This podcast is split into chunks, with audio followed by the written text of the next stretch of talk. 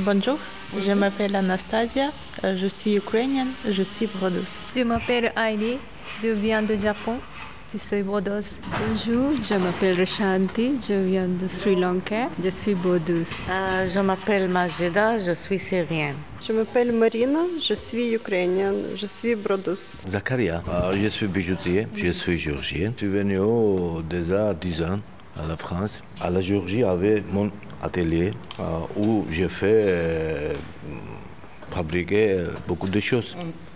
Boucles d'oreilles, bagues, bracelets. Et maintenant, je désirais continuer ici pour adapter prochain travail à la France. je m'appelle Lester Martinez, je suis bijoutier, je viens de Venezuela. Ces femmes et ces hommes que vous venez d'entendre ont dû quitter leur pays d'origine Arrivés en France, ils doivent repartir à zéro et se reconstruire une nouvelle vie dans un nouveau pays. Et pourtant, dans leur vie passée, ils ont eu un métier qui leur a donné un savoir-faire artisanal et artistique. Ce savoir, grâce à l'association La Fabrique Nomade, est devenu un tremplin pour les aider à continuer à pratiquer leur métier en France. L'association a été fondée par Inès Mesmar. Elle a pour but de soutenir l'accompagnement de ces artisans migrants ou réfugiés dans leur insertion professionnelle en France grâce à des mécénats de compétences auprès de grandes maisons de luxe telles que le monde de la mode ou de la bijouterie.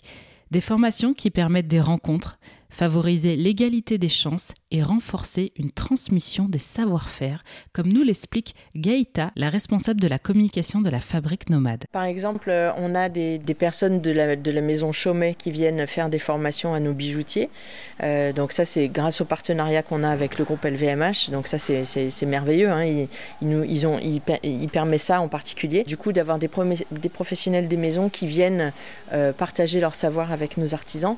Et donc là, c'est très beau parce qu'en fait, on voit justement bah, l'échange de savoir. C'est-à-dire que, par exemple, le, travail du filigrane, euh, qui est quelque chose qu'on travaille beaucoup euh, en Afrique et, euh, et en, Afrique du Nord, voir comment est-ce que ça s'était travaillé. Donc voilà, il y a certaines techniques que lui a pu accompagner ici, et puis en même temps, il a appris d'autres choses. Merci beaucoup, Gaëta, de nous avoir ouvert les portes de cet atelier solidaire, la fabrique nomade en plein cœur de Paris, dans le 12e arrondissement.